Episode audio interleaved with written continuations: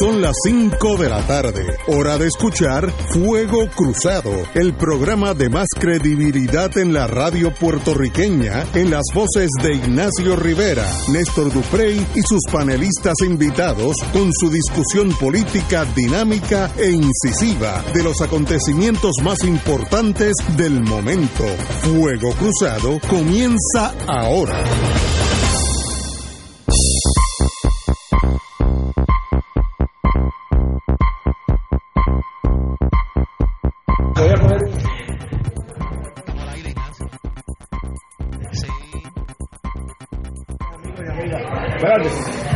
Si prende el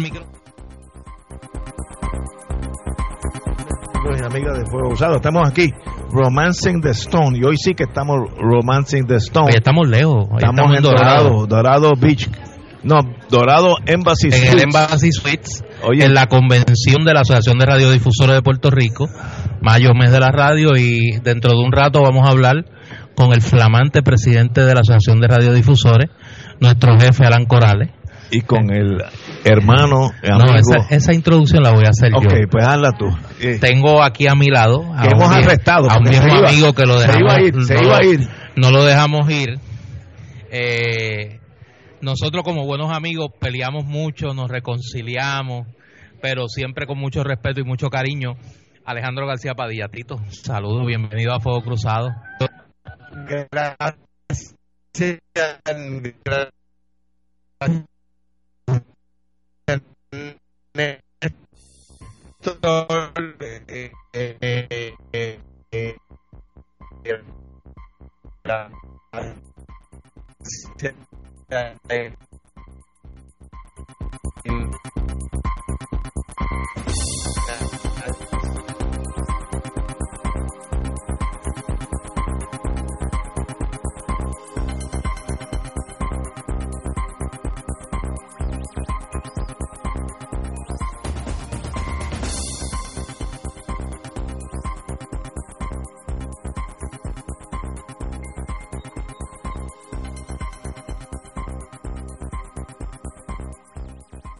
quien yo he dicho en el aire y lo digo donde quiera que me paro es uno de los mejores alcaldes de Puerto Rico. Gracias por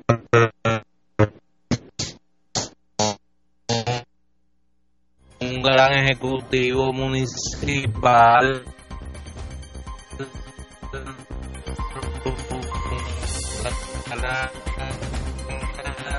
Donde él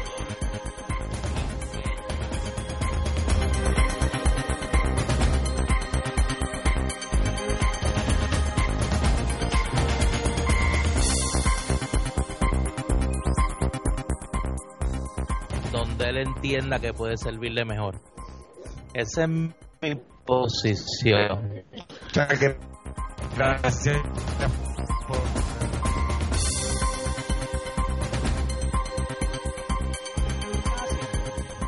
abogado en la práctica eh, la verdad eh, poder eh, compartir con ellos ya Ana cumple tener 17 años Wow. tipo, volando eh, y.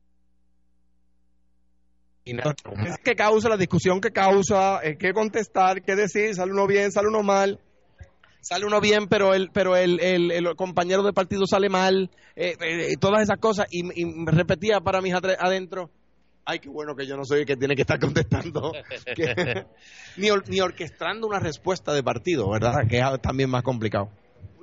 Buenas tardes a todos y todas. Este, Alejandro, tenemos una coincidencia porque yo tengo una nieta que se llama Paula Candelaria, que es amiga de Ana Que. Paula, claro, claro, claro, Poli, claro, claro. Así que tenemos esas adolescentes que están ya a punto de despuntar en su vida, ya están en grado 11 En grado 11. y pronto serán universitarias. Y si, si me quejara sería un ingrato. Son buenas amigas y tienen un, un gran grupo. Y pues y estamos tratando todos de hacer un mejor país para esta generación que estamos dejando unos problemitas un poco complicados para atender. Señor gobernador, yo sigo el sistema británico que una vez que usted es gobernador o almirante, se queda gobernador o almirante para el resto de su vida. Eh, está, estamos, ¿Me están oyendo? Ok. usted le tocó gobernar cuatro años difíciles, igual que el gobernador presente, que no son años fáciles. ¿Cómo usted se sintió cuando usted chocó de ciudadano privado llegar a ese mundo donde la responsabilidad, todas las carreteras desembocaban en la fortaleza y usted era el que tenía que tomar estas decisiones que se imponían sobre Puerto Rico? ¿Cómo fue ese proceso para su señoría? La, la decisión compleja fue la primera. Decir la verdad o continuar pateando la lata que estaba en el piso para que otro la recogiera. Y se decidió decir la verdad. Mire, la, las cosas como están no, no son sostenibles. Eh, hasta el último día yo tenía opción de tomar prestado al 12%. O sea, el mercado era así de irresponsable. Sigue Wow. siéndolo. O sea, que, o sea, para que se sepa, el, lo- el mercado de acreedores, que tanto se queja de la reestructuración, estuvo ofreciéndole préstamos a Puerto Rico hasta el último día. Eh, eh, y a mí no me, no me extraña que al gobernador actual también. Al Al- 12%. Al 12%. El caso suyo. 11 y pico por ciento. Wow. Eh, saludos a Sunshine Logroño. Eh, bueno estar aquí en la Asociación espérate, de. Radiodifusores. Eleuterio, yo quiero... No, no, yo quiero unos minutos con su señoría, porque los estadistas estamos en la defensiva. Ahorita queremos que... Eh, Don una, Eleuterio. una vez, Ay, Dios mío. Ay, Dios- él, él, él vuelve. Mira, Él vuelve. Como diría la merenguera aquella, Síguelo, a síguelo. que vuelve. Te juro que regresa vuelve. ahorita para acá. Necesitamos, necesitamos un cheering up. Continuamos, gobernador. Bueno, pues habiendo dicho eso, de ahí en adelante hay que hay- eh, eh, las decisiones difíciles pasaron a ser aquellas donde había opción. Donde no había opción, pues aunque fuera una decisión dura porque uno no la quisiera tener que tomar, pues la realidad es que no había opción. En estos días estoy repasando ya, gracias a Dios, las estoy eh, en el proceso de la publicación del libro, que esperamos sea para noviembre, y estaba repasando unos capítulos. Y el capítulo, eh, eh, esto yo lo he contado otras veces, cuando, cuando yo estoy en la oficina de Nancy Pelosi, cuando el, speaker de la Cámara entonces, Paul Ryan, llama al celular de la, de la, en aquel momento, Minority Leader Pelosi, y le dice que quiere hablar con el gobernador de Puerto Rico, y ella me pone el speaker Ryan al teléfono. Y el speaker Ryan me dice, tengo los votos para promesa. ¿Usted está a favor o en contra? I need to know. Y yo le dije, Mr. Speaker, when someone point you with a gun, do you really have a choice? Entonces, and ask you for your wallet. Do you really have a choice? O sea, nosotros vamos al Congreso a, a buscar un mecanismo de reestructuración de deuda y el Congreso nos da el mecanismo de reestructuración de deuda, sin el cual hoy no podría estar operando el país. Correcto. Pero nos impone como condición una junta. Ese era el revólver. ¿Verdad? Eh, y entonces, eh, pues yo acepté, es que no había opción. Hoy la Junta sería un juez de quiebra del Southern District of New York. O sea, la Junta sería un juez norteamericano en el distrito, en el, en el, en el Tribunal Federal para el Distrito Sur de Nueva York. Si no tuviéramos el, título 3 de promesa.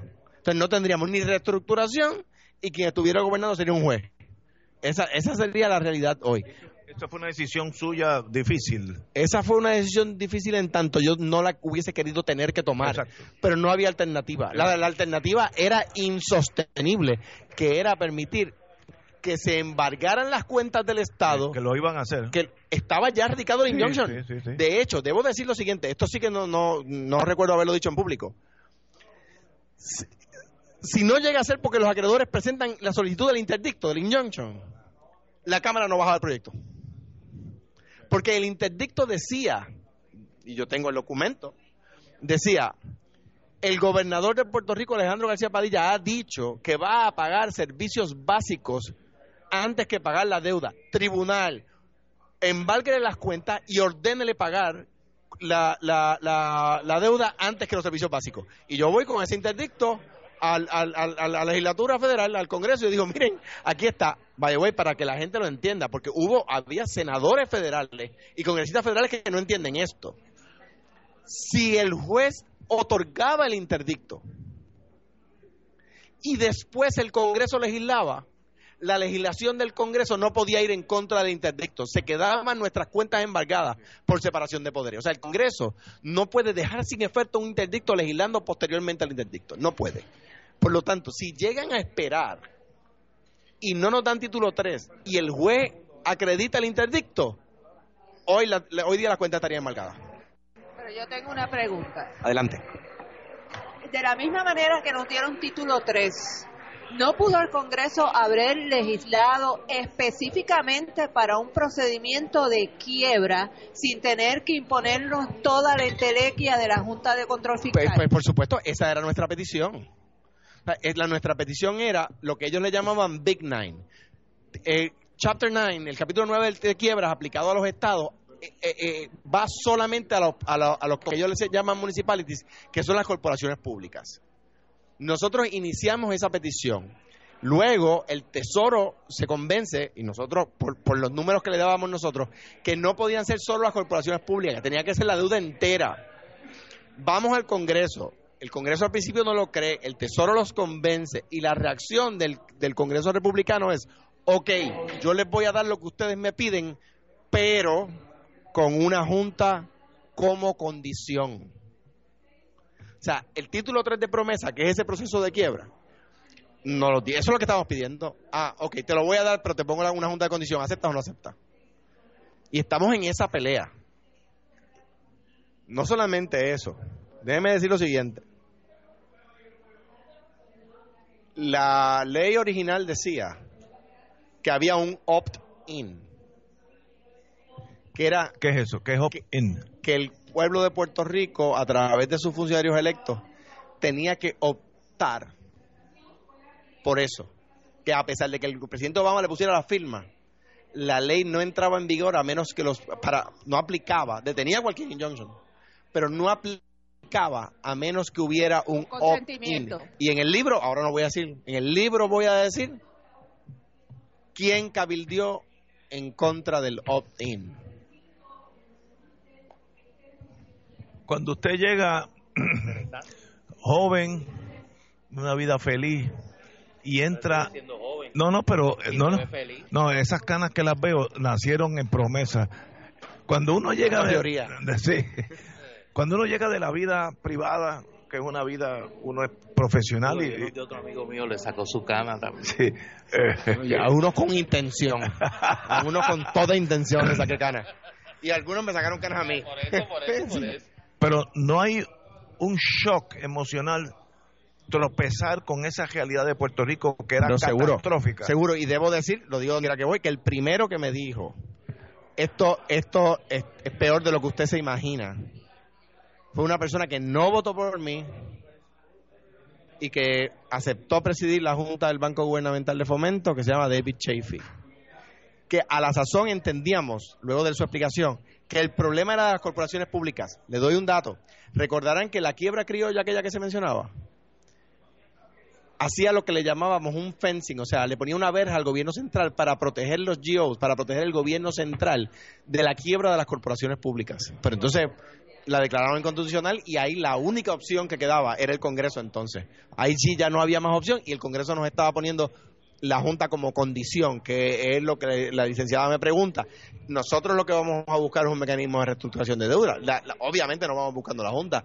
La Junta nos la impone como condición y para la Junta cabildearon republicanos puertorriqueños que decían no le den a Alejandro García Padilla un mecanismo de reestructuración sin imponerle una junta.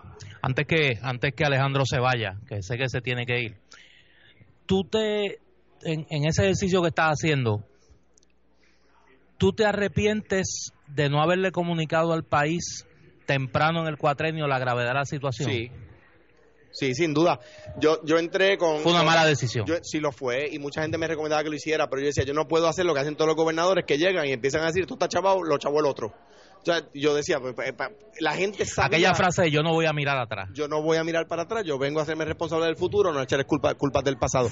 Y, y probablemente fue un error. Me siento orgulloso de, de no haber vivido mi cuatrenio echándole eh, excusas al pasado, pero sin echar, sin echar culpas al pasado, sin buscar excusas en el pasado, debía haber presentado la realidad que encontramos, que es esa. O sea, para que se tenga idea, es solo dar un dato. El, el, el déficit del gobierno eran 2.200 millones de dólares. Y, el, y la deuda de carreteras sin fuente de pago con el banco gubernamental eran otros 2.200. O sea, solamente entre carreteras y el gobierno central había 4.400 millones de dólares que no teníamos. Pero antes de que se vaya, yo tengo una pregunta que no, que si no la digo reviento. Como diría una amiga de todos. ¿Por qué, por qué no se hizo algo más afirmativo para ir detrás de los que fueron negligentes en asumir toda esa deuda a nombre del pueblo de Puerto Rico? ¿Por qué permanecer en impunidad los responsables de esa deuda que estamos pagando el pueblo hoy?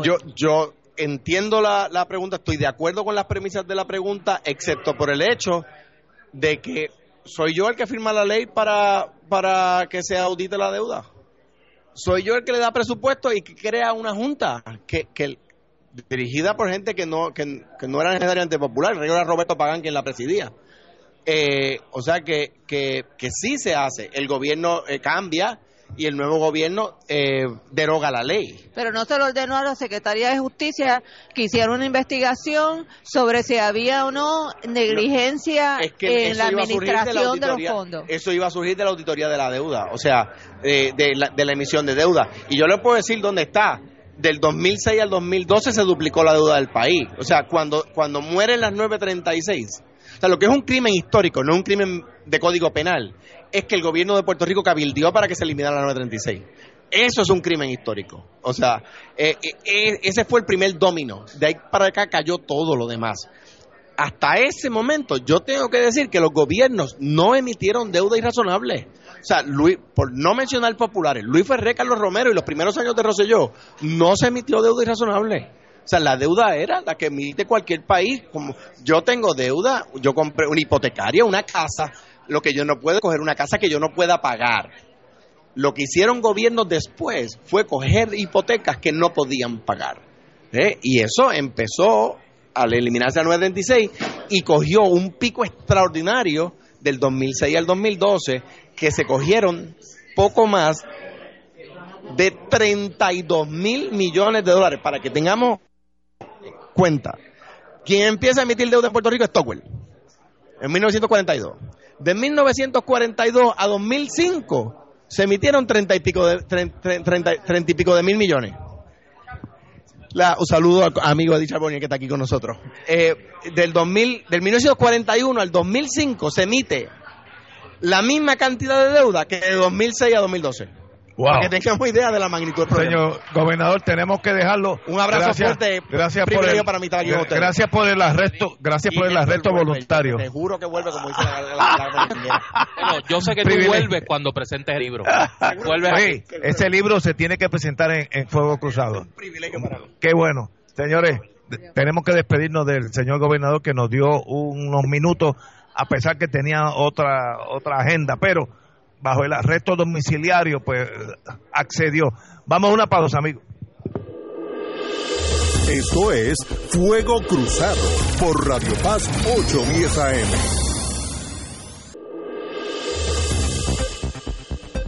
Y ahora continúa Fuego Cruzado.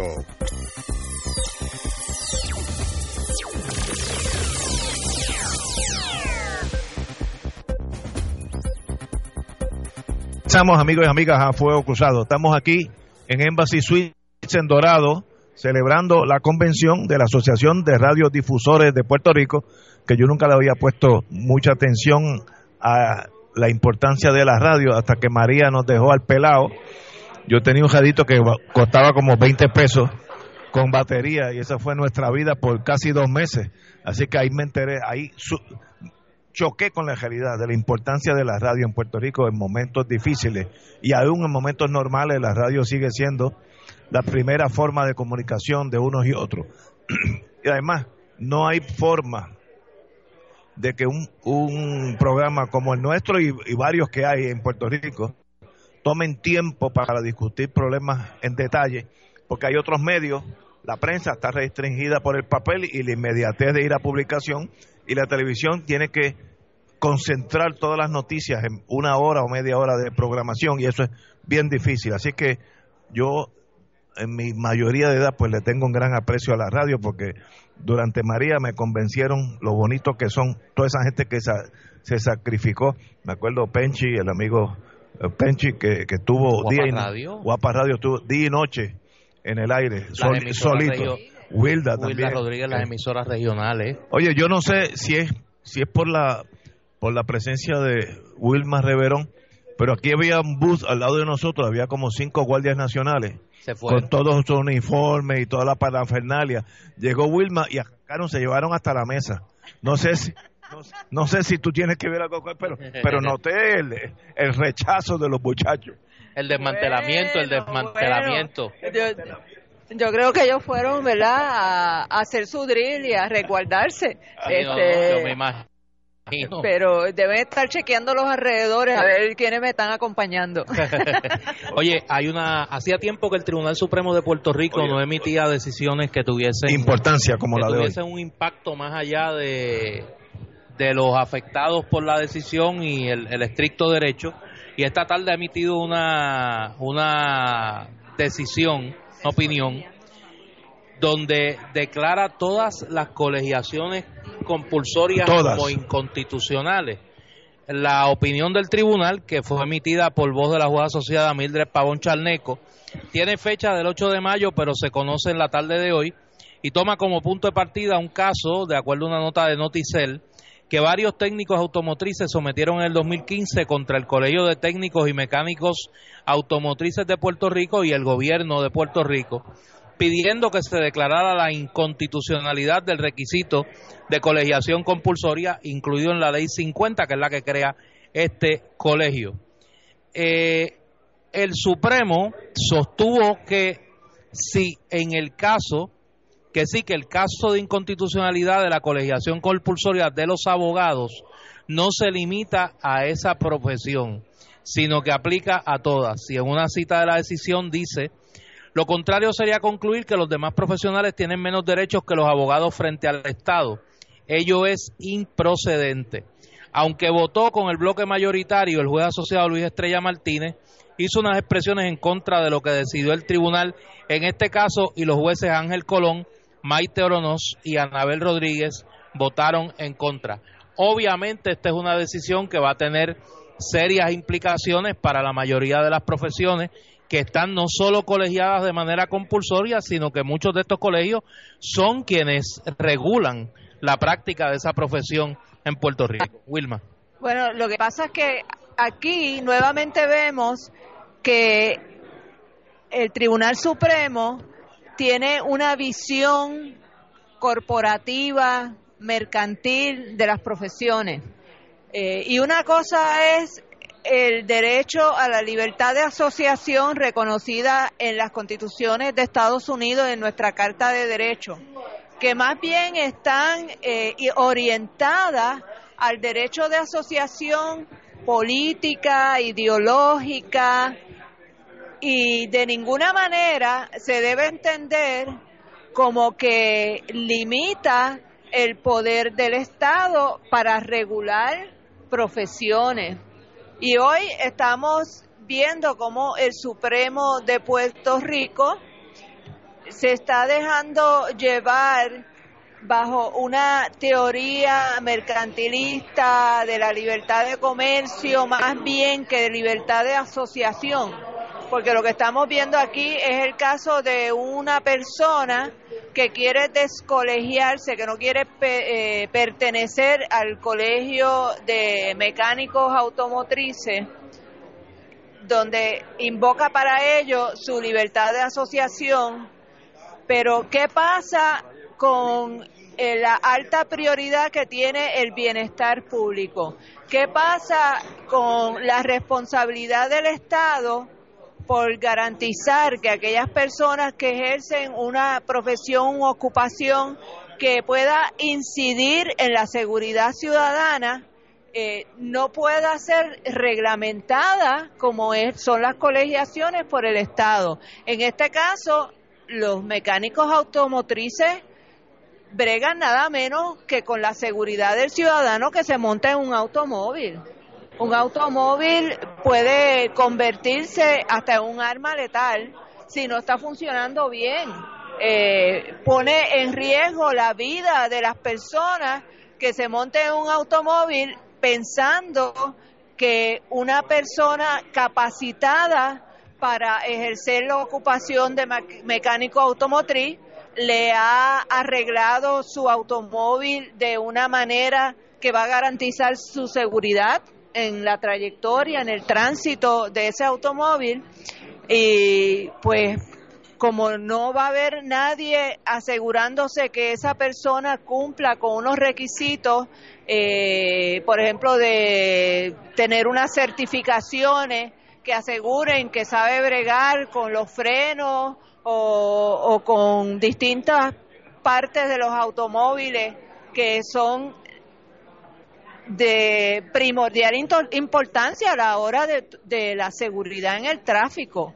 Eh, pues ahora por la libre cualquier persona puede ser mecánico automotriz, no tiene que colegiarse, no tiene que certificarse de que está verdaderamente capacitado para hacer ese oficio u ocupación y el Estado está levantando las manos y dejando a la libre que las personas puedan contratar o no personas que estén verdaderamente capacitadas para hacer esas, esos trabajos.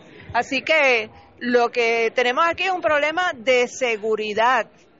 Eh, y el, los mecánicos automotrices es solamente un ejemplo, porque es una opinión que yo no he leído la opinión porque salió apenas hoy, pero por lo que reseña Noticel es una opinión abarcadora que cubre absolutamente todas las profesiones, que eso incluye a los médicos, que incluye a las enfermeras, que incluye eh, todo, todo el quehacer humano. Según el Supremo, lo que ha salido en la prensa hasta ahora, no hay colegiación posible en Puerto Rico que sea obligatoria. Punto.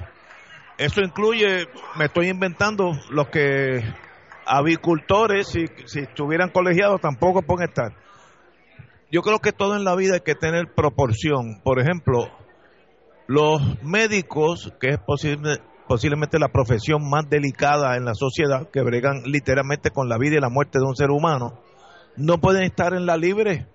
¿Quién va a velar por, y a mí me dijo un médico, de cada mil médicos, hay tres o cuatro que no deben ser médicos. Esos tres o cuatro de cada mil van a tener algún sistema de pesquisa del gobierno u otra entidad para que digan, mire, usted no puede ejercer la profesión médica porque ha matado 14 personas en dos años. Estoy inventándome un caso. Eso sin colegiación se hace muy viable que cada cual por su lado haciendo lo que quieran. No, no, no sé si el gobierno va a estructurar unas oficinas de eh, investigación sobre los méritos de yo como abogado o yo como médico o yo como técnico de refrigeración puedo seguir ejerciendo. Eso sucederá. Mire, en mi experiencia el gobierno no está orientado a esas a, esas investigaciones. Si hace uno, si es que la hace, va a haber una burocracia que cuando investiguen a mí, cuando me vengan a ver la vista en sus méritos, pasaron 15 años. Y eso pues si uno está pegando sellos de correo en un sobre, pues no hace mucho daño. Si uno está esperando gente en un hospital, puede matar mucha gente. Si uno es como abogado irresponsable, puede crear unos problemas profundos en la sociedad.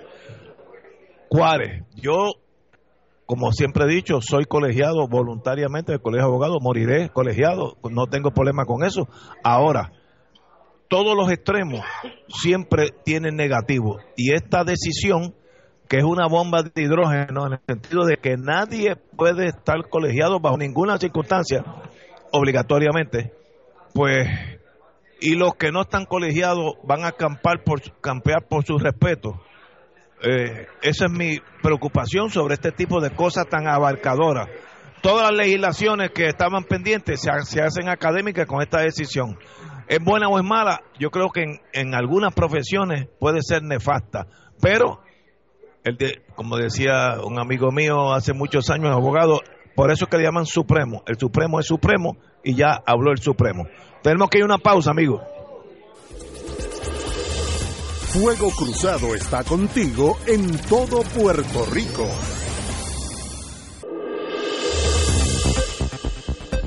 Y ahora continúa Fuego Cruzado.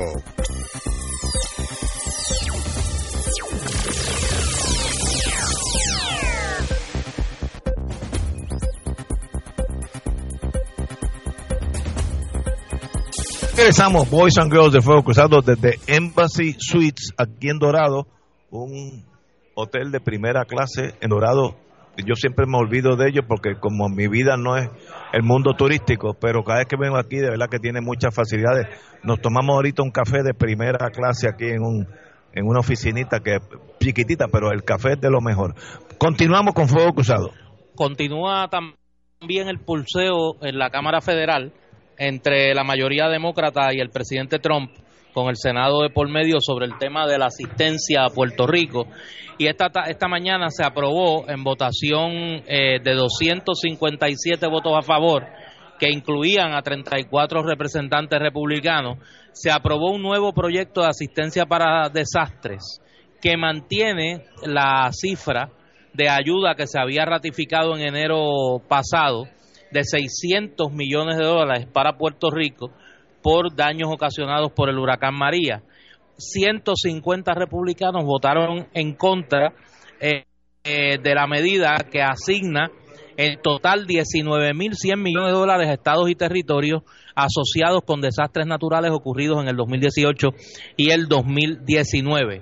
Además de los 600 millones en fondos de asistencia alimentaria para Puerto Rico, la medida restablece la dispensa en el pareo de fondos que tiene que hacer el gobierno, eh, como decían antes, ¿te acuerdas? El gobierno insular, eh, que suele ser de hasta un 25% para poder tener acceso a los reembolsos que, eh, que FEMA otorga eh, por concepto de medidas de emergencia y recogido de escombros tras un desastre natural.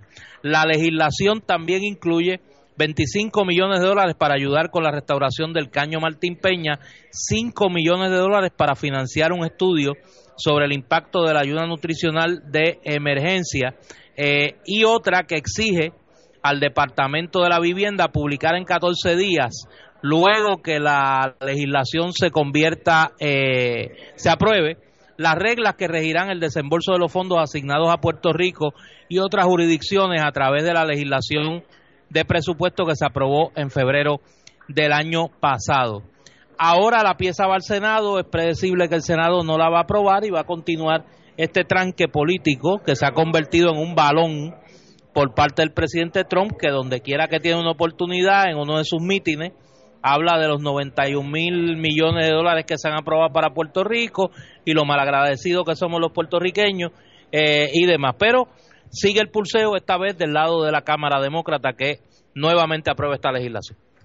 Sí, dice aquí eh, el artículo que el vicepresidente Pence piensa que el dinero que va a Puerto Rico es excesivo y reciente que el debate sobre la isla frene una resolución sobre el proyecto que busca mitigar recientes desastres naturales.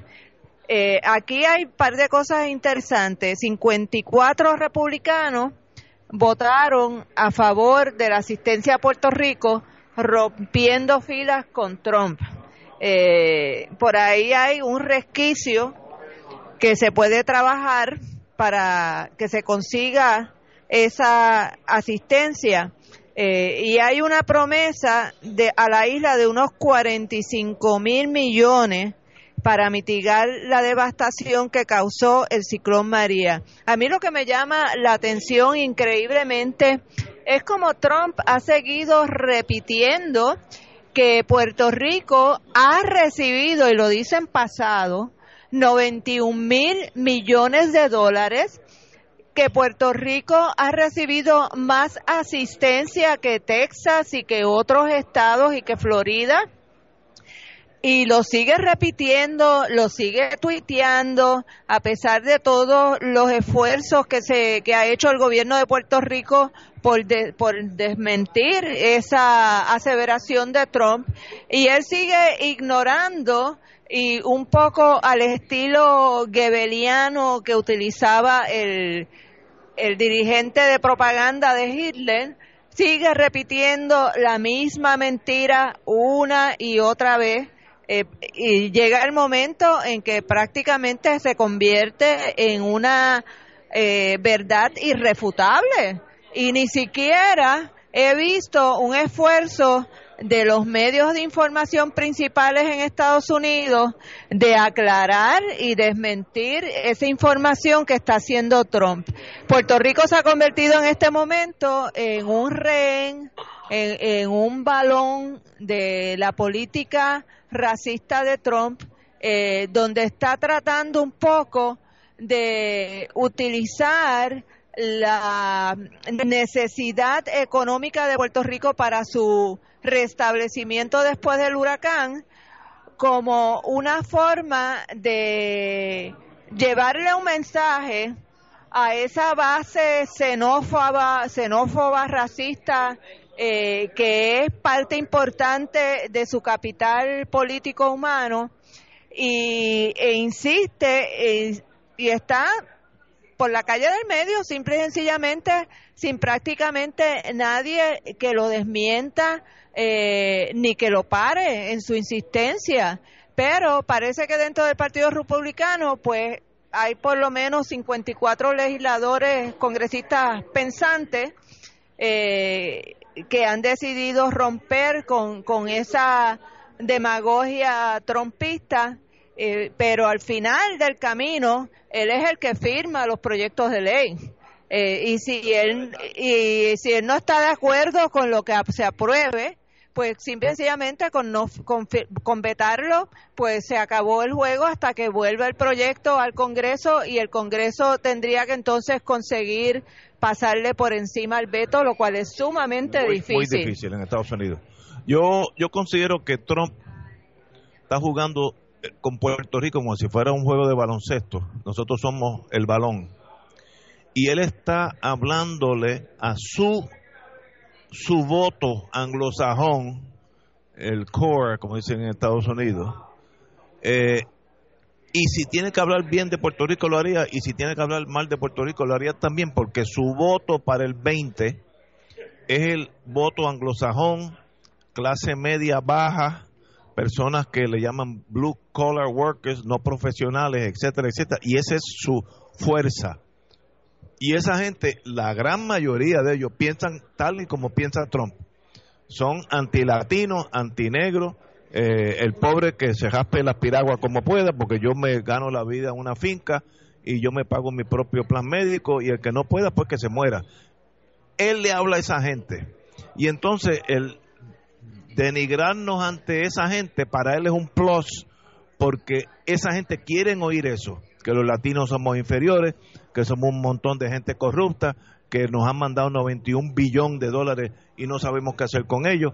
Eh, se puede hacer muy poco cuando el racismo nubla el entendimiento, pero no es tanto racismo, es que él está buscando el voto republicano de derecha para poder volver a ganar. Y si nos tiene que llevar por medio, los políticos son así, pues mire que se pudra Puerto Rico en una pobreza extrema, a mí me resbala, pues esa gente no vota por mí, anyway, que es verdad, eso es cierto, pues allá ellos. Ese es el big game, el juego grande de Trump. No somos nosotros. No es que nos odia tanto, es que le conviene jugar ese juego porque esa barrera que él quiere con México también la quiere con nosotros porque para ese anglosajón nosotros somos igual de mexicanos que los mexicanos, igualito, la misma gente. Y, y es razón, la misma religión, racialmente iguales, etcétera, etcétera. Así que hay que ver que el juego de él, que él está jugando, el juego de él, y nosotros somos una ficha en ese ajedrez de muy poca importancia. Si no tiene que sacrificar, pues, pues mire, el que no le gusta que emigre, como han emigrado. Así que para entender los republicanos hay que pensar como republicanos. Y yo no sería republicano eh, jamás en Estados Unidos, pero estamos aquí sin votos y sin votos pues no cuenta. Vamos a una pausa, amigos. Fuego Cruzado está contigo en todo Puerto Rico.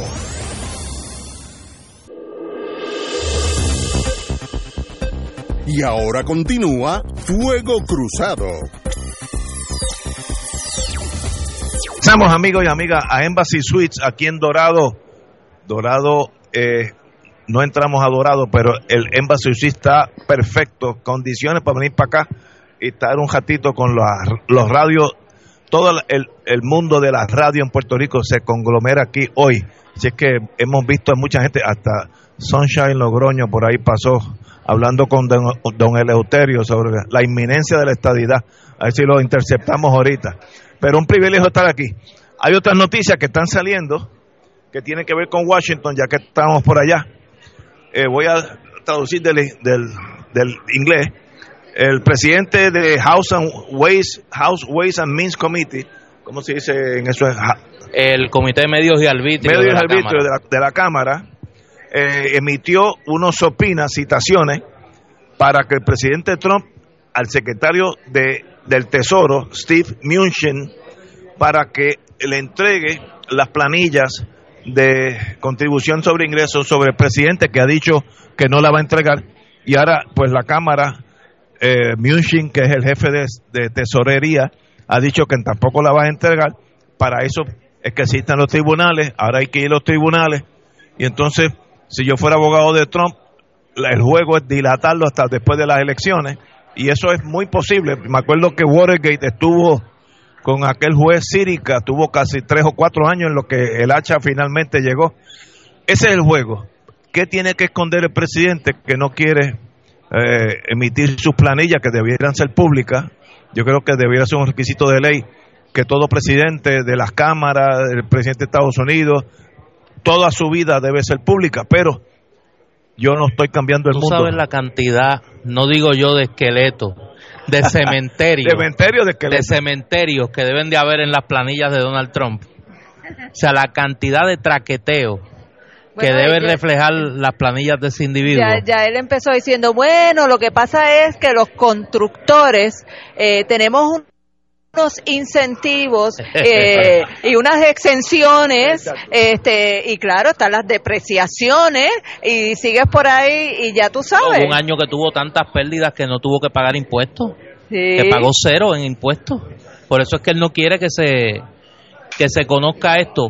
Pero mira, ya que estábamos hablando del mundo del mundo político de Washington, Ignacio, a ti que te gusta te gustan estas cosas, si tú estás en en Nueva York el martes que viene, si estuvieras por allá, hay una actividad de recaudación de fondos para a, a Democrat running for reelection as governor of Puerto Rico, ¿Quién es ese? Ricardo Rosselló. Ah, ok, ok. Oye, Tiene una actividad oye. en Midtown. ¿Dónde? En Nueva York. Manhattan, bueno, Sí. buen, buen lugar. ¿A cuánto? Eh, te digo ahora, ¿Qué tiene cuenta? tres tipos de contribución. Ok, dame la más alta para empezar. Sponsor, Ah, Sponsor. ¿qué eso es? 2.700 Ah, dólares. eso es... Patrón, Ah, ya. eso es, Y, mire, no, y no estamos hablando de y no tequila. estamos hablando de tequila. Patrón, 1.750 Es- pesos. ese, ese es en la y grada. amigo, ese es, mira acá, Amigos en el pasillo, Sí. te dejan en el pasillo mil parado. dólares. Ah, no, pero eso, eso es un chip. man. Lo bonito de esto es que lo organizan tres individuos. Un individuo de nombre Tonio Burgos, No sé que tiene una firma de planificación estratégica y cabildeo, Tonio Burgos y Asociados. Y dos abogados, Kenneth Rosen y Gabriel Olivera, del bufete Lowenstein and Sandler, que eran parte del equipo legal que representaba a la Junta de Control Fiscal. Bueno, pues ya, ya son conocidos. Sí, fíjate. no, fíjate, Míralo si lo pones desde ese punto de vista, pues son ya la gente conocidos. ya. sabemos quiénes son. No voy ni a preguntar si tú crees que hay conflicto de interés. No, no, no, pero de- de- Wilda. Por eso. Wilma, tú tienes más, más Por eso, no voy ni a O preguntar. sea, que, que, lo, que el bufete al cual contrata la Junta de Control Fiscal, dice que para representar los intereses del gobierno de Puerto Rico es el que está haciendo la recaudación de fondos para el gobernador de Puerto Rico que dice que dice que está en contra de la Junta Sí, y que en familia. tiene- y, y que tiene eh, peleas con la Junta. Eh, Todo en familia. todo en familia. Yo creo, Eso se queda, mira, el mismo corillo. yo le diría a los puertorriqueños de Nueva York eh, que tengan esa capacidad de dar 2.700, 1.700 dólares para una taquilla para Ricardo Rosselló, que lo piensen y que consideren donar ese dinero para pagar por un toldo para una familia en Puerto Rico.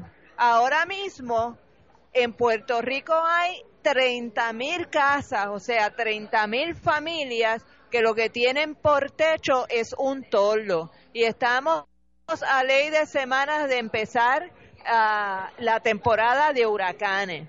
Yo exhortaría que cualquier puertorriqueño en los Estados Unidos que tenga 2.700 dólares o 1.700 dólares para regalarle a un político, que mejor se lo done a una de las organizaciones de base comunitaria que con tanto esfuerzo trabajan para volver a restablecer los techos de las familias y arreglar las cosas que se han dañado en sus comunidades. No sigan quemando dinero eh, con un con el político de turno que pueda o no salir, ¿verdad? Porque sabemos que en el 2020, a pesar de los pronósticos descabellados de las encuestas de del nuevo día que no hacen, eh, que no tienen ni pie ni cabeza, eh, la realidad es que lo que necesita el pueblo de Puerto Rico es volver a restablecer su calidad de vida. Y la calidad de vida implica tener un techo en la cabeza, tener comida, un plato de comida en la mesa, hay un problema de hambre en Puerto Rico, eh, tener eh, dinero disponible para la educación de los niños, yo creo que sería un crimen contra la humanidad que nadie gaste 2.700 dólares en apoyar a ningún candidato político en Puerto Rico de los que son responsables del desastre que estamos viviendo en Puerto Rico en estos momentos, antes y después del huracán María. Yo como, yo estoy de acuerdo contigo, pero como conozco mi gente, como conozco mi gente, Yo iba a decir algo de y sé que varios bufetes del área metropolitana deben de estar ya Se pelean los tickets No, no, caros, pe- se los pelean. peleándose los boletos de 2.750 dólares. Me preguntan aquí de un personaje que anda por allá. Yo, mi mamá, doña Evelyn, tiene un refrán que caballo malo se ven de lejos. Y hay, hay un muchacho que se fue de aquí y que ha hecho buena pro allá en el mundo político del Partido Demócrata Le ha ido muy bien. sabe de quién te estoy hablando, ¿verdad? De Álvaro Cifuentes. Álvaro ha ¿en qué categoría tú crees que cae ahí? Él compra Eh, como 10 tickets. De Él- los de Sí, él, 2.750 él- solito. Y, solo. y lo digo en serio, posiblemente No, no, yo compre sé, yo 5 sé, yo tickets sé, él sé. mismo. Yo conozco a mis Yo sé, muchachos. yo sé. Porque uno, eso es como sembrar. Tú siembras y luego Y cosecha. Eso es la, la ley de Oye, agricultura. ¿cómo se sentirán los demócratas? ¿Cómo se sentirán los demócratas que tuvieron que ver a Ricardo Rosselló eh, de mancuerna de Donald Trump aquí, mientras Donald Trump humillaba al pueblo de Puerto Rico, que lo tuvieron que ver en la oficina oval, eh, allí riéndole las gracias a Donald Trump, agradeciéndole la ayuda que le había dado al pueblo de Puerto Rico. ¿Cómo se sentirán ahora los demócratas que Ricardo Rosselló reclame ahora cuando le conviene, cuando tiene el agua al cuello políticamente, su condición de demócrata? Es que la- esa es la política ya, eh, no hard feeling, como dicen los americanos. Eh, hay fundraisers cuando se acercan las elecciones y ya en Oye, Estados pero si ese hombre se fue a Florida Sí, a hacer campaña por Rick Scott, el gobernador de Florida Pero- republicano para el Senado, pero hay que pasar la sabiendo página. que los demócratas estaban jugando el control del Senado en ese escaño. Pero esas cosas se, se pasa la Sí, ¿tú página. crees? Sí. Yo te voy a decir algo. Contrario aquí, en Estados Unidos las traiciones no se olvidan. Eso es muy cierto. Eso las verdad. traiciones en políticas en. Estados Unidos no se olvidan. Y si eres demócrata, no puedes votar No, no. republicano. Eso es así. Pregúntenle Allá, a Obama, Allá. pregúntenle a Obama si Obama olvidó en algún momento que cuando ya tenía asegurada la nominación demócrata, aquí hubo una gente en Puerto Rico que empeñados en su fanatismo con Hillary Clinton, que ya había perdido la nominación, hicieron al- a Obama gastar dinero y tiempo en una campaña en Puerto Rico. Y nunca Pregúntense si Obama lo perdonó. Y ni hablar de otros presidentes que le han hecho cosas peores aquí y jamás la han olvidado. Y jamás la han olvidado. En Estados Unidos, el ser republicano o el ser demócrata son dos visiones de la vida, del Estado tan diferentes que tú no ves ese brincoteo de un partido a otro. El que es- eh, en Estados Unidos, el que es republicano, de cada 1999 se quedan en el republicano y lo mismo al, al demócrata. Y los que cambian es cuando empiezan la vida joven y ahí pues eh, se cambian. Pero ese brincoteo que hay aquí, eso no existe. Ahora, que hay intereses creados, mire, cuando, cuando llegan el momento de las elecciones, allá y aquí, hay fundraisers a 10 mil dólares cada uno.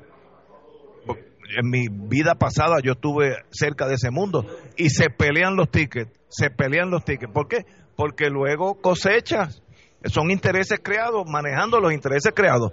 Tenemos que ir a una pausa, amigos. Fuego Cruzado está contigo en todo Puerto Rico.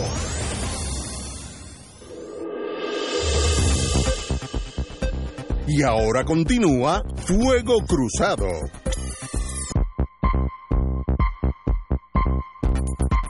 Dime cómo. Vamos, amigos, amigas. No sé si se oye, tenemos aquí a Joey Checker. Estamos, estamos en Embassy Suites. Digo, Eh, no si oyen- Chovy Checker, Tenemos un disco, tenemos una encarnación. una encarnación moderna de. Joey Checker. Sí. El técnico salió para ver si, si puede detener a Joey Checker. No, no creo que lo pueda comillas. detener, pero por lo menos Pero que el la- efecto en la transmisión sea mínimo, ¿no? Bueno, estábamos hablando de los demócratas y los Mira, republicanos. me dicen aquí que se oye bien, que nos estamos que oyendo estamos bien. viendo, muy bien. Eh, compañera, estábamos hablando de los demócratas y los republicanos en USA. Bueno, eh, Ignacio estaba diciendo de, que los demócratas y los republicanos son muy distintos eh, y yo pues tengo que obviamente diferir de esa percepción porque yo creo que en lo que son los temas fundamentales eh, sobre política pública eh, las diferencias son de bemoles, no son verdaderamente eh, sustantivas, porque en última instancia son dos partidos que defienden la permanencia de un sistema capitalista depredador que está dispuesto a hacer lo que sea necesario para mantener su estilo de vida eh, consumiendo el 25% de todos los recursos fósiles del planeta y en eso no se diferencia mucho cuando eh, estuvo Obama las políticas hacia los países eh, de Medio Oriente y en América Latina no son una gran diferencia de los de los republicanos en este momento. Hillary Clinton, por ejemplo, fue una de las primeras que salió a celebrar eh, el golpe de Estado en Honduras. O sea, la política imperialista de Estados Unidos de apoderarse de los recursos naturales del resto del planeta, tanto demócratas como republicanos están dispuestos y han demostrado que lo han hecho hacer lo que sea necesario para ellos acapararlos, ellos explotarlos, ellos utilizarlos para el bienestar de la población norteamericana en Estados Unidos continentales, no importa el precio que sea para los países en desarrollo y los pueblos humildes de la tierra. Así que yo francamente no puedo distinguir entre un Hillary Clinton y un Pompeo o un Helio Abrams que celebran los asesinatos y los golpes de Estado. Yo, yo creo que sí, estamos hablando de dos cosas diferentes. En el plano internacional, los intereses de los Estados Unidos es los intereses de los Estados Unidos. Así que si hay que decidir algo en torno a Bolivia, Estados Unidos, demócrata o republicano, va a decidir lo que le conviene a Estados Unidos. Igual que hace Francia, igual que hace Rusia. Los imperios son así. Lo que estaba hablando yo era internamente la visión de la ayuda médica a los indigentes. Varía tajantemente una visión republicana que dicen, mira, si tú no tienes tu propio seguro, me lo han dicho a mí personalmente, that is your problem. O la visión demócrata interna de que el, gobierno tiene cierta responsabilidad sobre sus indigentes, que no es la misma de aquí, el gobierno de aquí tiene mucha más profundidad, contacto con, con, el pueblo de Puerto Rico. En Estados Unidos hay un, una, un alejamiento de la obligación de yo ayudarte a ti en todos los sentidos. Eso son dos, dos sociedades diferentes, pero son dos visiones bien diferentes. El Medicaid, si eres demócrata, pues se hace más flexible, eh, y si eres de republicano, si lo dejan, lo, lo eliminan. Ahora, estoy de acuerdo con Wilma, en el plano internacional, cuando llegan a, a decidir, usted puede predecir que lo que va a decidir Estados Unidos es lo que le conviene a Estados Unidos como nación y lo que va a decidir Rusia es lo que le conviene a Rusia como nación.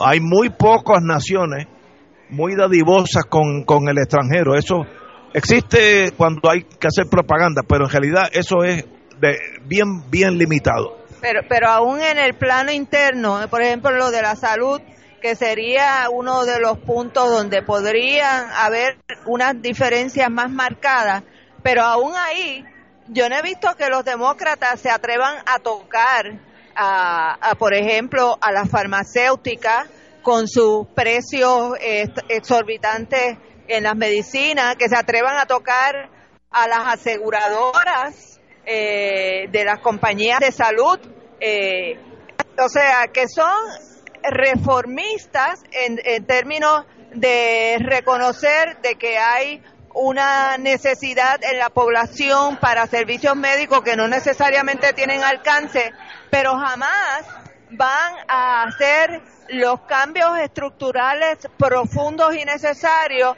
para verdaderamente que exista en Estados Unidos un acceso a la salud universal. Los demócratas no están dispuestos a hacer eso porque todos ellos reciben dinero de las compañías aseguradoras y de las farmacéuticas. Yo creo que nosotros en Puerto Rico deberíamos comenzar a entender, y me parece que, que ni aún con lo que ha ocurrido en los últimos tres años, como que acabamos de, afincar en ese dato, todos los países del mundo, todos los países, todos, desde Corea del Norte hasta Belice, todos, actúan movidos por sus intereses y formulan su política exterior los que tienen los que tienen la capacidad como países soberanos de interactuar con el resto del mundo formulan su política exterior de acuerdo a sus intereses. Las decisiones que Estados Unidos ha tomado sobre Puerto Rico desde el 1898 para acá responden a los intereses norteamericanos. En unas ocasiones se han conciliado con intereses en Puerto Rico y en otras no. Yo voy a hacer una recomendación eh, ahora que estamos este fin de semana, el fin de semana de las madres, el Día de las Madres el próximo domingo, y hay muchas madres que escuchan este programa que les gusta leer y que, les gusta eh, instruirse sobre, sobre nuestra historia, sobre el proceso político y demás. Yo creo que un excelente regalo para el Día de las Madres es el libro del el amigo Ángel Collado Schwartz, Truman y Puerto Rico. Eh, historia de un, eh, de un proceso de descolonización incompleto porque me parece que es uno de los pocos libros que se ha escrito de historia de Puerto Rico que parte desde la mirada de los intereses norteamericanos y cómo esos intereses norteamericanos se traducen en política exterior y esa política exterior interactúa de una u otra manera con los intereses de Puerto Rico. Y, y me parece que es un, es un libro extraordinario para entender cómo en un momento dado se tomaron unas decisiones que nosotros aquí las veíamos obviamente desde el prima boricua, desde el prima puertorriqueño, pero que no respondían a los intereses de Puerto Rico, respondían a los intereses geopolíticos de los Estados Unidos en un momento muy particular. Yo creo que ahora mismo mucho de lo que nosotros no entendemos o no queremos entender responde a los intereses geopolíticos y, económicos de los Estados Unidos, donde Puerto Rico juega un papel, no es que no juega un papel, juega un papel, pagar la deuda. Ahora mismo la prioridad de los intereses norteamericanos es que, los, que Puerto Rico no se vaya sin pagar. Puerto Rico es el que consumió y no lo van a dejar irse sin pagar.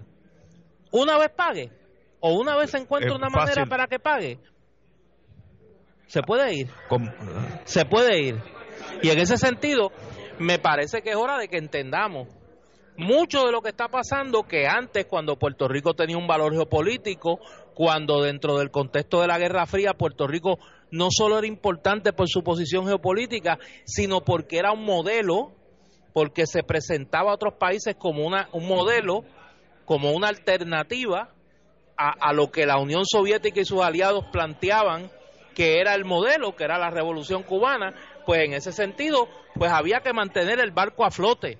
Ya el barco no es necesario mantenerlo a flote, excepto para que pague la deuda, porque ya la Guerra Fría se acabó, porque ya Estados Unidos no tiene la necesidad ni tiene el imperativo ideológico de tener un modelo que presentar en el, en, en el mundo, particularmente en el Caribe y América Latina, y en ese sentido, pues hay que entender nuestra orfandad.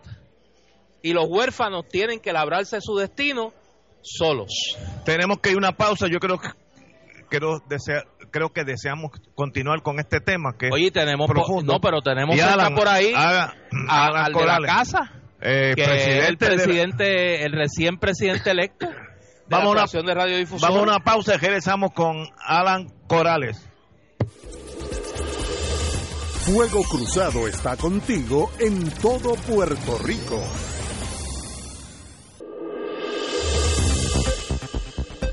Y ahora continúa Fuego Cruzado.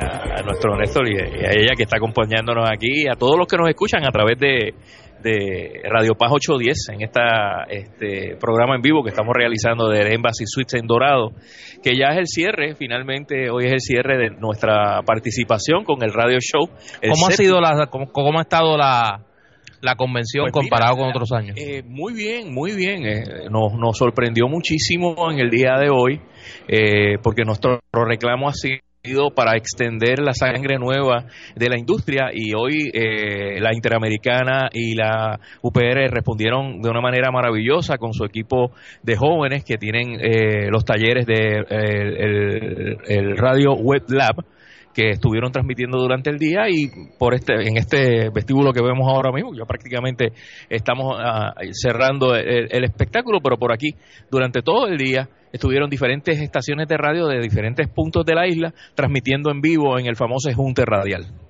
Eh, irónicamente, yo mm. creo que de los pocos sectores del país mm. que se benefició del paso del huracán María, si es que podemos decirlo así, mm. fue la industria de la radio. ¿Por qué? Porque muchas puertorriqueñas y muchos puertorriqueños redescubrieron la radio. Correcto. Eh, tras el paso del huracán María, la televisión prácticamente colapsó las comunicaciones en Puerto Rico colapsaron y por eh, el talento de los ingenieros de la industria de la radio en Puerto Rico, eh, un gran número de emisoras radiales se, se mantuvieron al aire tras el paso de María y las que salieron del aire retornaron al aire con relativa facilidad. Recuerdo el caso de WKQ, por ejemplo, que colapsó tras el paso de María, pero regresó al aire eh, Guapa Radio que se mantuvo al aire eh, luego del paso de María, eh, varias emisoras regionales. Y pues la radio fue el gran redescubrimiento de mucha gente. Y uno pensaría que eso beneficia a la industria en este momento. ¿Dónde está la radio en Puerto Rico? Ya a más de un año del paso de María, Eh, ¿Dónde están en este momento? Bueno, se, se ha rediseñado eh, con el paso de, de, este huracán y ha sido eh, de o sea, alegría para toda la industria podernos levantar dentro de todo este proyecto que se, se, se generó con este huracán. Acabamos de apenas hace 10 minutos reconocer a, una veintena de ingenieros que fueron los que de una manera u otra mantuvieron las estaciones de radio, aún arriesgando sus vidas, dejando a sus familias, yendo a los sitios más remotos para arreglar las transmisiones. Así que ellos han sido reconocidos hoy aquí en la tarde de hoy por el presidente actual, el señor Raúl Santiago. Y la industria de la radio se está rediseñando todo el tiempo y estamos logrando hacer un, pasos agigantados versus lo que mucha gente en algún momento hicieron unos vaticinios de que la radio, oye, estamos apenas a, un año de cumplir 100 años la industria de la radio a nivel de el mundo como tal y estamos aquí, seguimos aquí, estamos aquí, así que esperemos con, con, ese deseo genuino de que este proyecto, al igual que el proyecto que estamos eh, rehaciendo y, y diseñando también en Radio Paz, continúe. ¿A dónde va la radio? Pues mira, todo esto tecnológicamente nos lleva al amparo del Internet. Eh, ¿Por qué? Porque ahora, más allá de la radio, del sonido típico de la radio que ustedes escuchan, se benefician al tener literalmente una, una señal más clara a través de, de los streaming que existen hoy en día y eso pues hace que más allá del streaming ya sean estaciones donde no solamente se escucha sino que se ve la imagen a través de este, este, la parte tecnológica del Internet que ha, venido a ser un brazo extendido a las estaciones de radio de todo el mundo. Yo quiero decir algo de Alan Corales, porque mi memoria no es muy buena, pero recuerdo la gente en momentos críticos. Cuando María nos pasó por encima, eh, yo conocí a Alan en, ese... Déjame interrumpirte porque quiero saludar, se va por ahí el representante de Charbonnier, representante del precinto 1, es mi legislador, el precinto de San Juan, sí, soy yo también.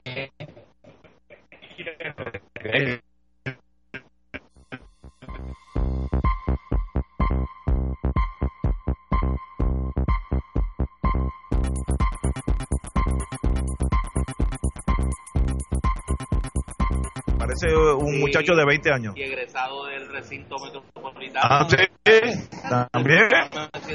Ahí tuvo, ahí, tuvo bueno, tuvo buenos, buenos profesores. Oye, ven acá, es, es que la radio es otra cosa. para que vean que para que vean que hoy el ambiente ha sido un ambiente de de camaradería, nuestro antiguo jefe, Eduardo Rivero, estuvo por ahí. Está con nosotros.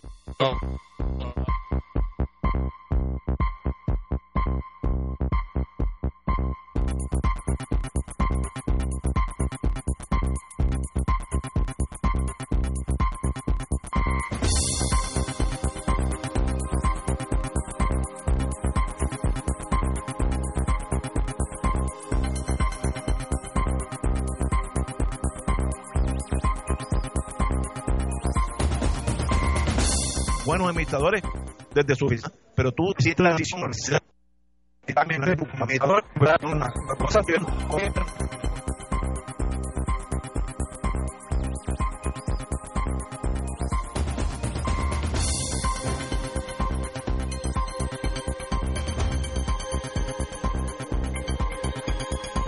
transmitiendo ahora mismo, pues eh, tuvo una avería gigantesca y lo que pues, obviamente tuvimos que llevar la transmisión de Fuego Cruzado en una edición que por primera vez se había hecho, nunca se había hecho, por primera vez se hizo, que fue llevar a, el producto de Fuego Cruzado de 4 de la tarde a 6 de la tarde para poder este llevar el producto todos los días. Y tuvimos que hacer muchos movimientos, pero con, con esa gracia divina y esa bendición divina logramos estar y, y, y finiquitar el trabajo para realizar hoy en día eh, esta gigantesca labor que tenemos. Así que, eh, nada, agradecido de las palabras. Este, siempre, anoche tuve una pequeña conversación con, con Monseñor vía este email y donde pues obviamente recibí la bendición de él, porque sabemos mucho trabajo que pero que, que, que él sabe que eh, o sea, lo hacemos con mucho cariño porque es la industria y la industria quiero que sepan quiero que sepan que la industria directa e indirectamente representa sobre 5.000 empleos de padres y madres de familia que viven de esta industria.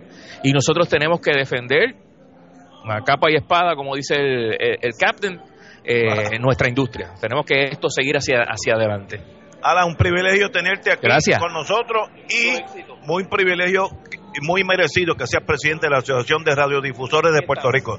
Y mucho, mucho éxito para ti, para la directiva y para esta industria que es pilar de la sociedad puertorriqueña. Quiero que sepas, quiero que sepas un momentito que eh, la mi compañera en este programa sería que mi compañera de papeleta, en este caso, en este programa, es Beatriz Archilla, que pertenece a la cadena de Fuego Cruzado, así Pues que ahí está. sí, radio, Do- 12 12:40 creo que él no es. Eh, así que eh, ella es mi, mi compañera que a- ayer este, aceptó el reto de acompañarme estos dos años. Qué bueno. Eh, si Dios permite, estaremos ahí. Así que gracias, Beatriz, por ese apoyo y esa confianza. Y seguimos hacia adelante con la industria y la Asociación de Radiodifusores de Puerto Rico. Privilegio tenerte a nosotros, hermano, como siempre. Muchas gracias, Alan. Bueno, señores, mañana, vamos antes, antes de la pausa. Pon tu grano de arroz contra el hambre. Eso me aplica a mí. Usualmente antes, antes de almorzar. Muchas personas mayores pasan hambre en nuestra isla, pero por eso AARP Puerto Rico y sus voluntarios se unen a la colecta nacional de alimentos de la Asociación Nacional de Correo, que durante sus rutas recogerán alimentos no perecederos como arroz, habichuelas y vegetales enlatados. Deja tu donativo, esto es lo importante, deja tu donativo al lado del buzón este sábado, que es mañana, 11 de mayo, antes que pase tu cartero. O también puedes dejarlo en la oficina de correo más cercana antes del mediodía. Pon tu, tu grano de arroz y haz la diferencia junto a AARP Puerto Rico. Juntos es posible. Yo tengo una, de verdad, ahora se me ocurrió, yo tengo en una, una, ay, unas sopas enlatadas que las compré hace unos días y voy a bajar mañana. Hay más cosas esta noche, por, por si me levanto tarde. eh, en Torre de la Reina van a aparecer unas sopas Campbell a nombre mío. Así que allí estarán. Vamos a una pausa, amigos. Esto es Fuego Cruzado por Radio Paz 810 AM.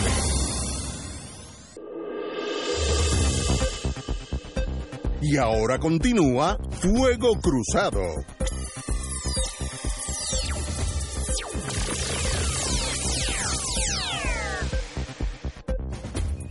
Vamos, amigas y amigos, a Fuego Cruzado.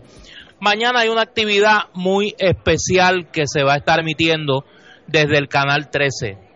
La Iglesia Católica de Puerto Rico realiza una labor humanitaria que muchas veces no se conoce.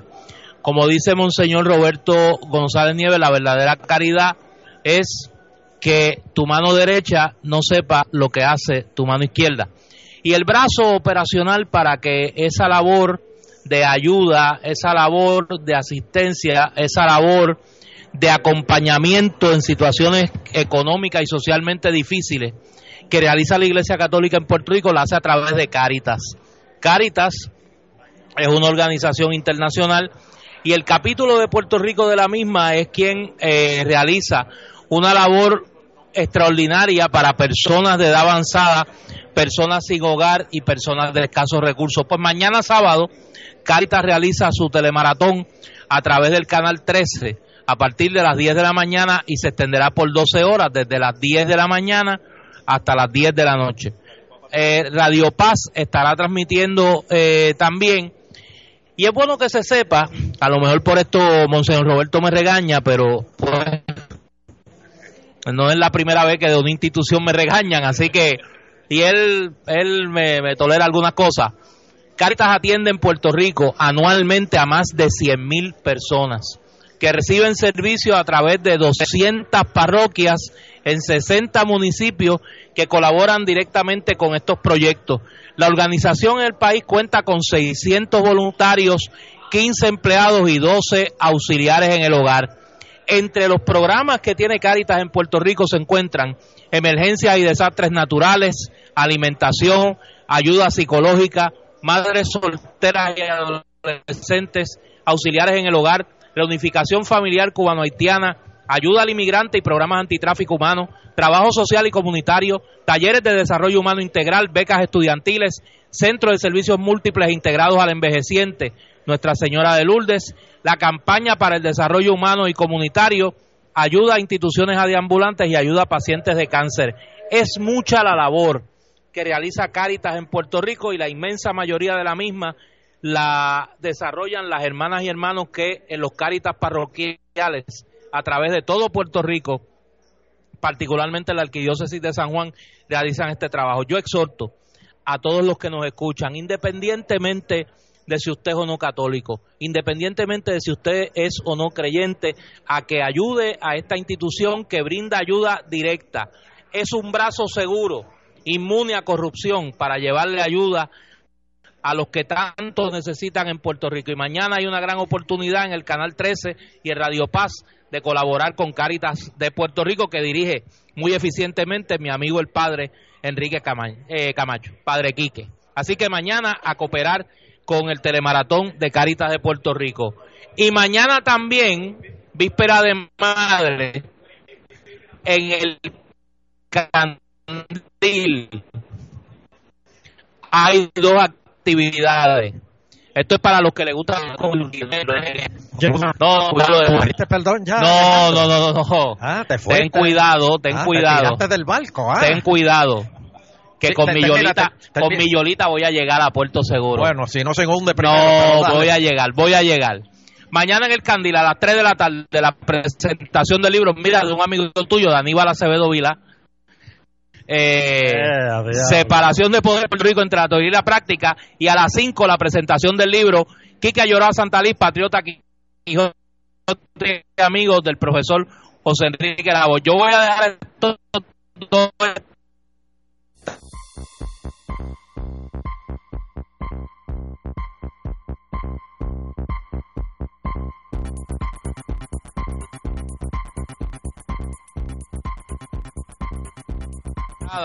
en el, en el Puerto Rico Radio Show a medir cuál de los dos es más reaccionario. No, no, antes que nada quiero decir, ¿verdad? Que este es el primer radio show que, he venido y no está el amigo Carlos Calliza. es cierto. Este, nos hace mucha falta. No, nos hace falta. Yo sé que él y yo peleábamos muchísimo, pero este, olvídate, al menos donde él está ahora no paga ni IBU, ni CRIM, ni, y, está mejor que nosotros. Oiga, Eleuterio, tenemos una elección que viene para el 20, que ya usted sabe que 2020, eso es así. Eso es, eso es un quitado. Te, lo digo, lo estoy diciendo, un quitado. Yo no fallo. Sí, señor. Un quitado. No Me dicen Guilladito que el Euterio le dio la firma a Victoria Ciudadana, no se lo diga a nadie. Es verdad que usted... Tú, tú, eh, eh, el cannabis que tú, tú ¿cómo tú te lo tomas? Tú, lo Mira, voy yo a votar por, por, por la mujer. Jesús que prende. Mira, este, Ignacio, le estadía está más cerca de lo que tú piensas. Este, Estoy de acuerdo contigo. Ah, sí, sí. Lo que pasa es que es más grande y es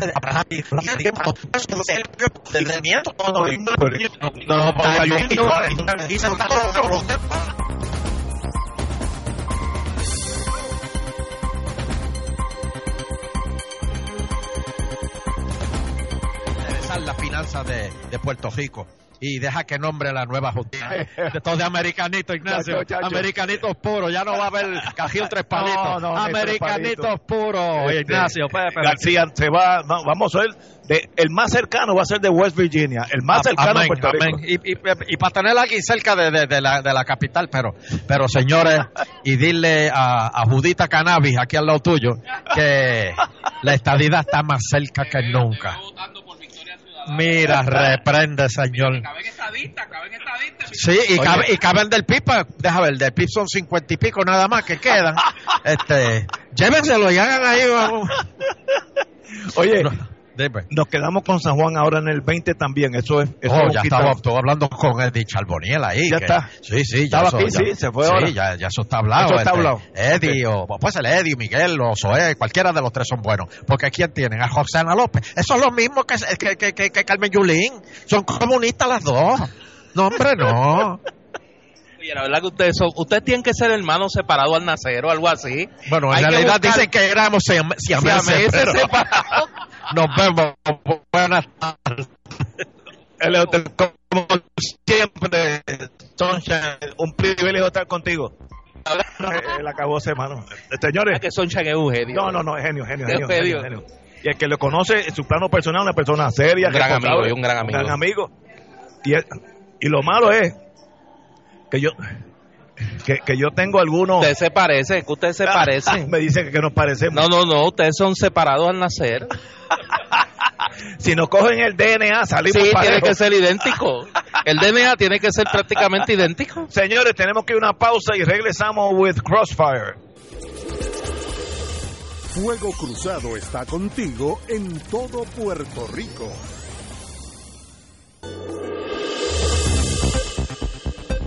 Y ahora continúa Fuego Cruzado.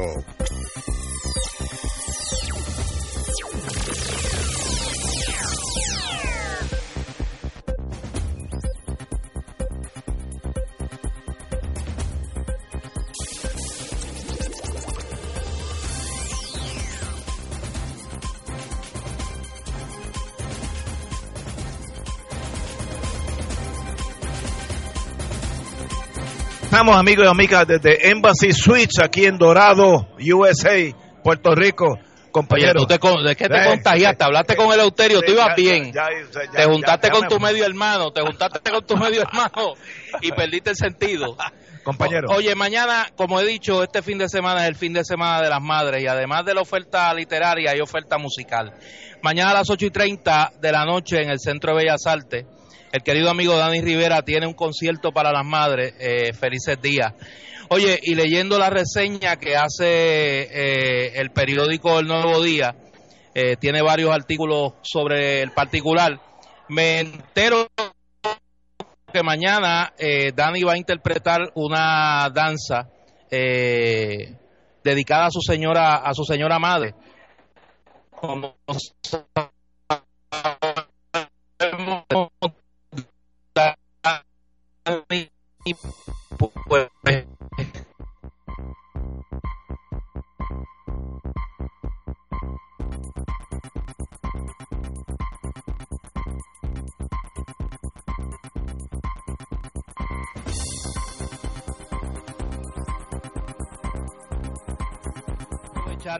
Para cantar danzas dedicadas eh, a la patria, dedicadas a la mujer. Y una de ellas la dedica a su señora madre y es la danza madre.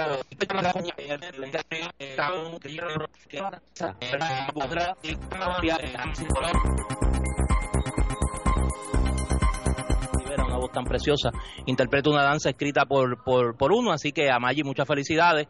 Eh, y mañana, pues los que no han comprado boletos, pues tienen una gran oportunidad de darse un banquete musical con Dani Rivera en el concierto Felices Días dedicado a las madres en su... A mí me sale la vena poética. Todos los días son días de las madres, porque sin madre no hay vida. Es Pero la sociedad de consumo escoge un día, que es este domingo, así que aproveche y tiene muchas maneras de poder pasar un buen día de las madres. Yo también tengo par de anuncios. El primero es para los que no se han enterado, el sábado 18 a las 3 de la noche en el que el músico Miguel Zenón eh, que va a dar su concierto Yo Soy la Tradición. Eh, los las taquillas se están yendo rápidamente, así que el que no ha entrado a comprarla, eh, le aconsejo que lo hagan ya, porque eso va a ser ciertamente eh, es un artista que se ha destacado internacionalmente y que ha puesto el nombre de Puerto Rico en alto con su ejecutoria musical. Y esto va a ser una oportunidad eh, de tenerlo en vivo en el Teatro Tapia, que tiene tan excelente acústica y, y que uno verdaderamente está bien cercano a los Y artistas. es muy bueno para ese tipo de espectáculos. Exacto. Y entonces el domingo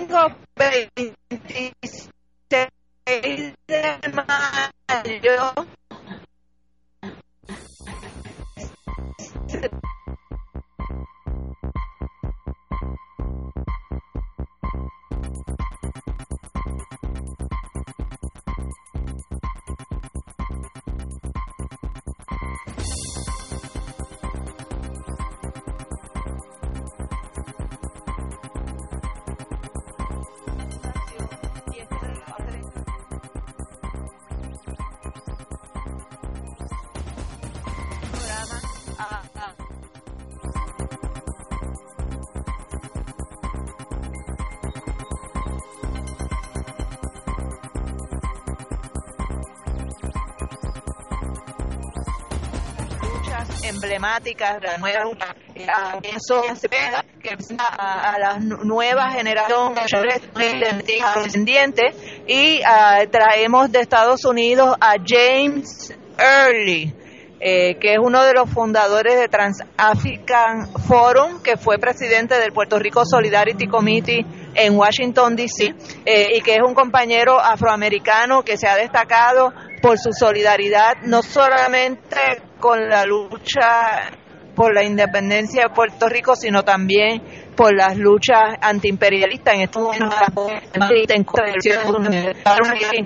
y baile cara así que invitamos a todos los que quieran acompañarnos en esa celebración y conmemoración y con Juan que dedicaron un día a la lucha. Eh, pues los invitamos que vayan y que comen 8 de la noche en el colegio amigos pues tenemos a Cruzado don Ignacio estaba ahora reciprocando la, visita a don Eleuterio. Hoy el gobernador Ricardo Rosselló insistió en los condados, mira Ignacio, para parecerse más a, Estados Unidos. Counties, Insistió hoy que el modelo de gobernanza municipal en Puerto Rico debe ser reformado y que la supervisión de la Junta de Control Fiscal por sí misma no tiene la capacidad de resolver de manera sostenible los problemas de los ayuntamientos. No importa cuánta supervisión tiene un sistema, si no es sostenible, va a fracasar.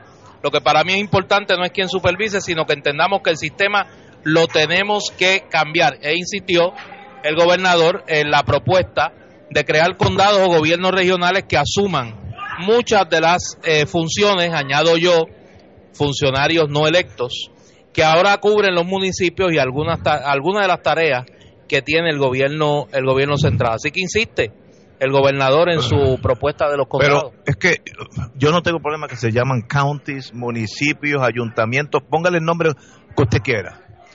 El problema es que hay unos 20 municipios que no pueden existir económicamente, no bajo el sistema que tú quieras, sea Puerto Rico República, Commonwealth de Canadá, lo que tú quieras hay muchos municipios, 20 me dijeron una vez, unos 20, que sencillamente la economía no le es viable y viven de las transferencias del gobierno central siempre. Cuando el gobierno central quiebra, como en el caso de nosotros, pues esos municipios se están asfixiando y van a morir de inanición. ¿Qué solución tiene eso?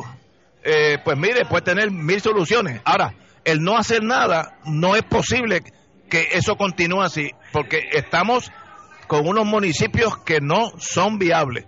Ganen los populares, ganen los estadistas, eh, Victoria Ciudadana, el PIB, el que tú quieras. ¿Qué tú haces con municipios que gastan mucho más de lo que reciben y ahora no reciben del gobierno central? Es un problema económico severo que está aguantado por promesas y todas esas burundangas, pero a la larga tenemos que hacer algo. ¿Qué algo? Pues, pues mire, yo no soy experto en municipal, municipalidades, pero algo hay que hacer.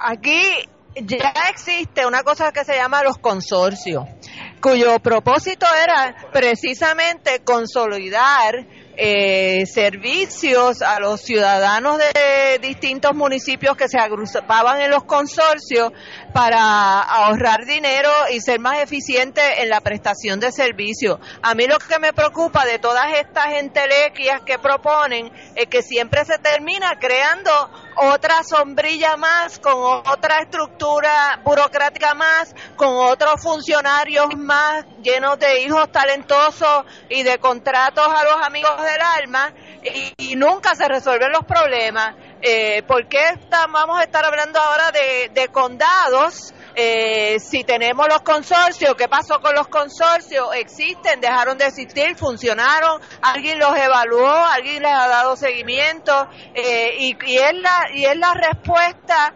al problema de los municipios, de la viabilidad de los municipios, crear otra superestructura como eran las sombrillas para agrupar agencias. Volvemos otra vez eh, que no hay eh, un proyecto que sea a largo plazo y que verdaderamente evalúe lo ya hecho y esté dispuesto a darle seguimiento a lo que se está proponiendo hacer. Estoy totalmente de acuerdo contigo. Hay que hacer algo. Yo no conozco de ese mundo, por tanto no voy a meter la pata sin saberlo. Ahora, en Puerto Rico tiene que haber planificadores, me viene a la mente Marcia Rivera, etcétera, etcétera, varios de ellos, que pueden tener un plan viable. Ahora, lo que no se permite es no hacer nada, que metemos qué es lo que va a pasar. Y va a llegar un momento que, no voy a decir los nombres, porque uno es mi pueblito preferido en Puerto Rico, va a ver que no va a poder pagar nada. Están quebrados, están en cero. No pueden comprar una loseta. Yo en estos días fui a mi pueblito original. Y hay unas losetas que valen tres pesos en, cualquier ferretería. No, no hay ese dinero. La, la realidad nos está alcanzando. ¿Qué hacemos? Yo no sé. Ahora, yo sé que hay que hacer algo. Y ahí pues, para eso están los, los planificadores, pues esa es su profesión. Señores, tenemos que irnos. Oye, antes de irnos, a mi madre, doña Evelyn, mami, te quiero mucho. Te veo el domingo. Y feliz Día de las Madres a todas. Bueno, para empezar, nuestra hija Patricia, eh, mi nuera, Yailin, que va a ser madre en julio. Y, y nada, espero que todas las madres pasen un lindo domingo y sobre todo con el amor, el acompañamiento de sus seres más queridos. Antes de irnos, 1994, Nelson Mandela, después de 26 años preso, fue juramentado hoy como el primer presidente de la República de Sudáfrica. Eso es una lección para muchos de nosotros.